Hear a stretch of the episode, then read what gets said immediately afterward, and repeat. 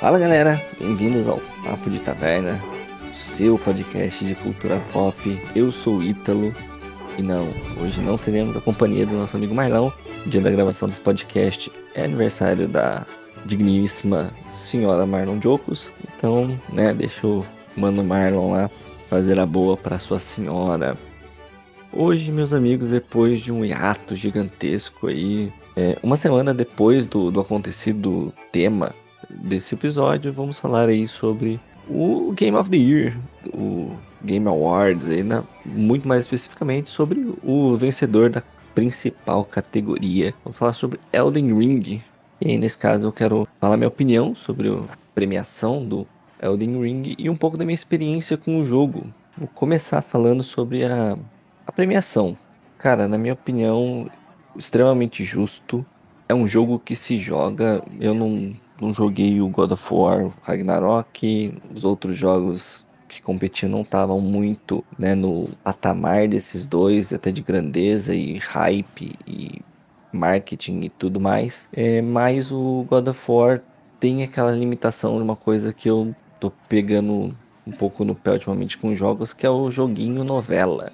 E olha que eu sou um cara que gosta muito de Sony. Então, os jogos da Sony são basicamente filminhos interativos com pouca gameplay. Assim, tudo que eu vi é a história contada muito dependente de cutscene. É um jogo de escopo menor, então Elden Ring é o, o ápice do Souls-like é o, supra-sumo, assim, a cereja do bolo de tudo que foi construído nesses mais de 10 anos dos jogos, né, extremamente difíceis da From Software. Agora falar um pouquinho sobre a minha experiência pessoal com Elden Ring.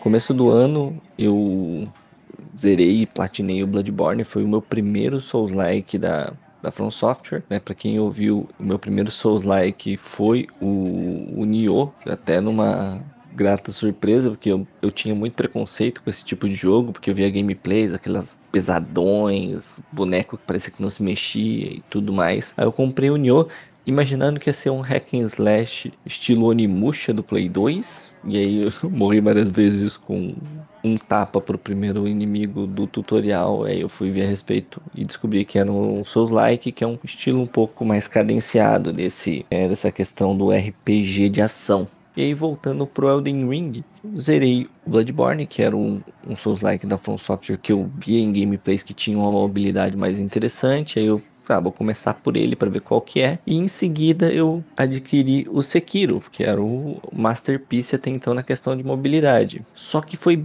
justo quando lançou Elden Ring e tava no boom, tudo, todo mundo falando desse jogo e tudo mais. E na época eu senti uma coisa que eu não sentia desde que lá em 95, 96 meu padrasto chegou com o cartucho do Mario Kart na locadora, onde todo mundo queria muito é, jogar Mario Kart e, e o povo ficava maluco, né? E era o Mario Kart do Super Nintendo, uma outra época. E eu fiquei com essa sensação, eu precisava jogar esse jogo. Eu comprei o, o Sekiro numa semana, no mesmo semana, no final de semana, eu fui, comprei o Elden Ring e larguei o Sekiro de lado. Cara, foi minha primeira experiência com um Souls mais Souls mesmo, porque o, o Nioh tem uma mecânica diferente, o Bloodborne também tem uma pegada um pouco diferente, o Elden Ring é muito mais o Souls na sua essência, muito mais similar ao Demon Souls e o Dark Souls. E aí, cara, ele tem aquela coisa contemplativa de pô, é um mapa aberto, você faz o que você quiser. Ou até hoje, se alguém me pedir um conselho para por onde começar um, um Souls-like, eu vou indicar Elden Ring.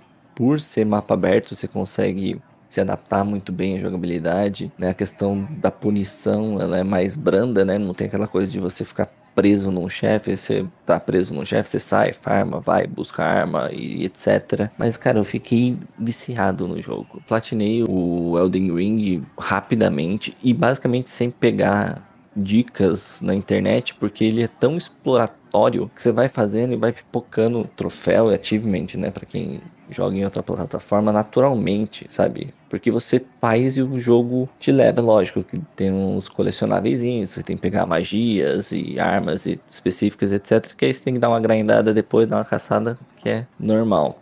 Né? E é lógico, fazer as quests para liberar os finais específicos. Mas até nisso, é, esse jogo surpreende. Porque diferente de outros RPGs de ação, né, vou dar um exemplo de um jogaço que eu adoro, que é o The Witcher. Tem uma HUD, né, tem uma listinha de missões que você tem que fazer. Né? Como já é tradicional dos jogos da From Software, você pega e você vai conversando com os NPCs e aprendendo sobre aquele mundo, aquele jogo e seguindo as quests dele de uma forma muito mais intuitiva e natural, me lembrando muito mais o que eram os jogos antigamente, né, que a limitação tecnológica nos trazia. Pô, vou dar um exemplo de outro jogo que eu adoro, Resident Evil. Você entende a história do Resident Evil com uma, duas cutscenes a cada cinco minutos. Você vai pegando notas, pegando é, itens, né, resolvendo puzzles, aí você vai entendendo e vai juntando, digamos assim, os cacos, as peças desse quebra-cabeça que é a história. E é o mesmo que acontece com Elden Ring. Pô, uma história escrita por George Martin, né, o cara que é o autor da saga do Game of Thrones, né, aquele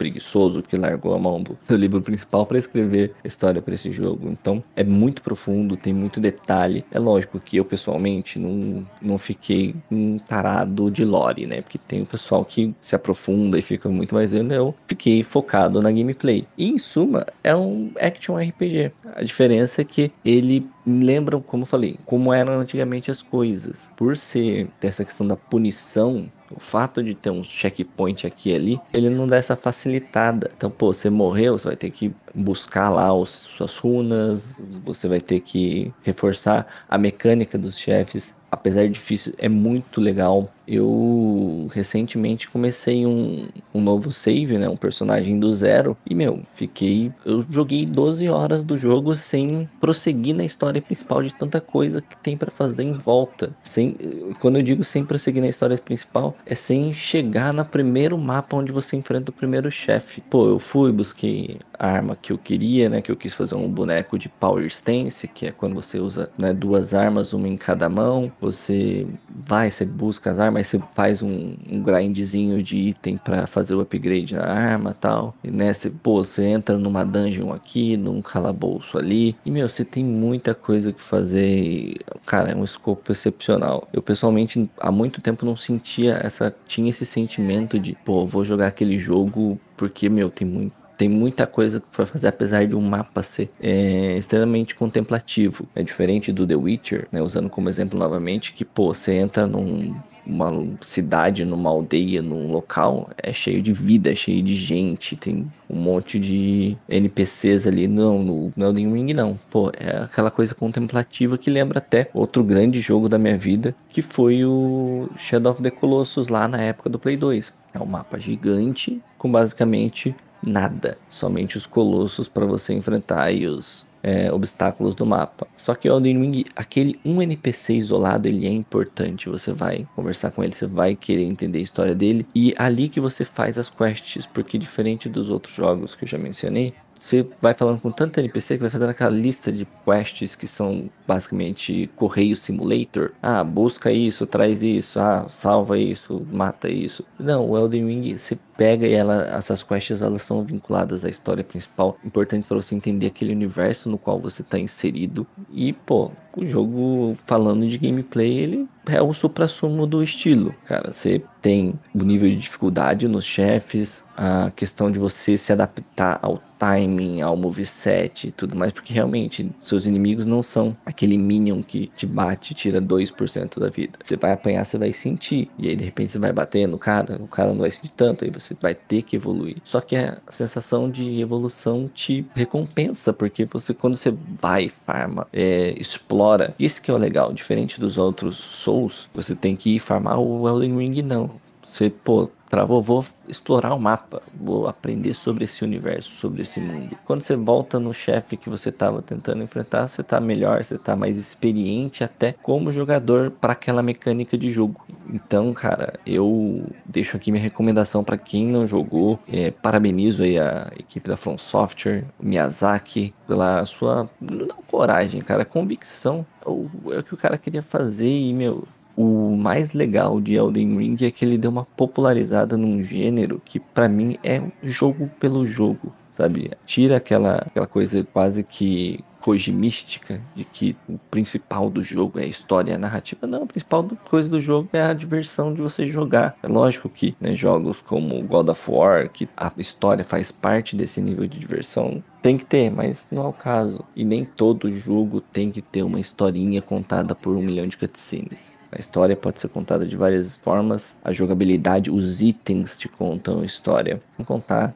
que é é um espetáculo visual. Tem uma comunidade muito engajada no, no online, né? Para você auxiliar o seu amigo, alguém que seja com dificuldade de passar algum chefe, ou até mesmo invadir para fazer alguma trollagem, tirar um famoso X1. Né? O jogo é balanceado constantemente, exatamente por essa questão de haver o online X1 para não ter itens muito roubados. Então, meu, é uma delícia, cara. E eu não, não me canso de, de jogar esse jogo. Tanto que, como eu falei, acabei de começar um novo personagem, é o meu terceiro personagem. Fiz lá o meu primeiro personagem, onde eu joguei tudo. Depois eu fiz um segundo personagem só para caçar os últimos troféuzinhos que, que faltavam quando eu, quando eu zerei, né? Não quis começar um NG eu quis começar um personagem do zero. E agora eu tô começando meu terceiro personagem, porque é uma classe totalmente diferente, mais investida aí na kataninha do samurai Oshikuro. Certo, meu povo? Acho que é isso. Agradeço aí a paciência, a audiência. Estamos de volta aí. Espalha a palavra, vamos tentar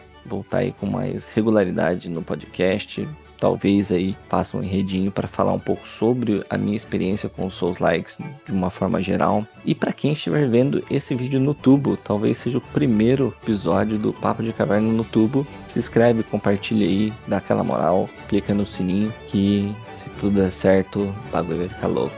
Do mais um povo. Valeu, falou, até a próxima. É nóis.